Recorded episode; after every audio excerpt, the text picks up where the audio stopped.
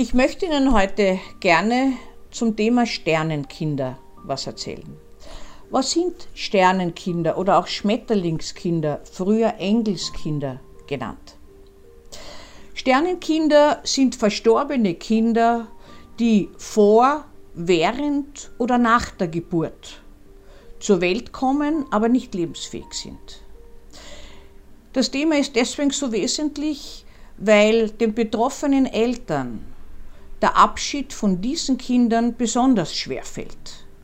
Und es haben betroffene Eltern auch erreicht, dass diese nicht lebensfähigen Kinder dennoch eingetragen werden können in ein Personenregister.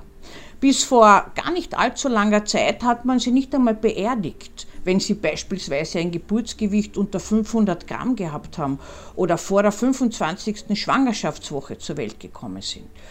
Es ist damit sehr schwer gewesen, dass man diesen Kindern in seinem Herzen einen Platz gibt.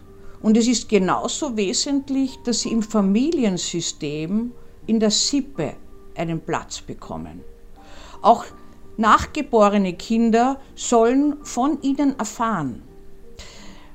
Menschen und besonders Frauen, die diese Kinder zur Welt bringen, fühlen sich oft schuldig nicht genügend gut gewesen zu sein in der Schwangerschaft, ich meine in der mütterlichen Potenz nicht genügend gut gewesen zu sein.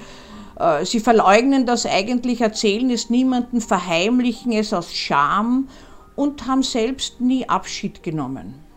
Wir wissen aber, dass wenn wir nicht Abschied nehmen, wir auch kein Ende von dem machen können und auch keinen Neuanfang gestalten können. Sternenkinder kommen zur Welt und brauchen eine Beseelung durch die Personen, die die engsten Bezugspersonen sind. Früher ist man zum Beispiel davon ausgegangen, dass es durchaus reicht, wenn man beispielsweise ein Kind nicht lebensfähig, aber bereits wahrnehmbar, zum Beispiel in der 25. Schwangerschaftswoche oder auch davor, der Mutter zeigt. Das Sehen allein ist allerdings zu wenig. Man ist dann übergegangen, ein Foto zu machen und der Mutter es mitzugeben und dem Vater es zu zeigen auch. War auch zu wenig. Inzwischen macht man es so, dass man die betroffenen Eltern mit ihrem Kind zunächst allein lässt, dieses Kind mit allen Sinnen begreifen lässt, anfühlen, anfühlen tasten, äh, es in die Arme nehmen, es einfach spüren, es beseelen auch wenn es vielleicht kurz nach der Geburt sofort stirbt oder schon tot zur Welt gekommen ist. Ein ganz wichtiger Bezugspunkt.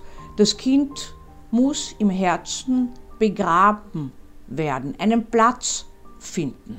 Viele Eltern begraben die Kinder inzwischen auch auf Friedhöfen und haben einen emotionalen Bezug zu diesem Kind weiterhin. Es hat zu ihrem System und zu ihrem Familiensystem gehört.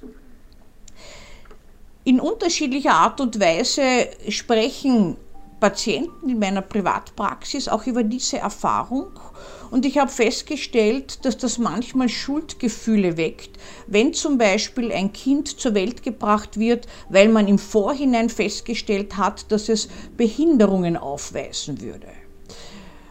Ich habe auch Mütter betreut, die gewissermaßen sich entschlossen haben, ein solches Kind zur Welt zu bringen und es als ihre Aufgabe gesehen haben, dass es weiter im Leben mit ihnen bleibt, wie immer aufwendig diese Betreuung auch sein würde. Die jeweilige Entscheidung der Eltern, meist trifft sie die Mutter, ist jedenfalls wertfrei zu respektieren.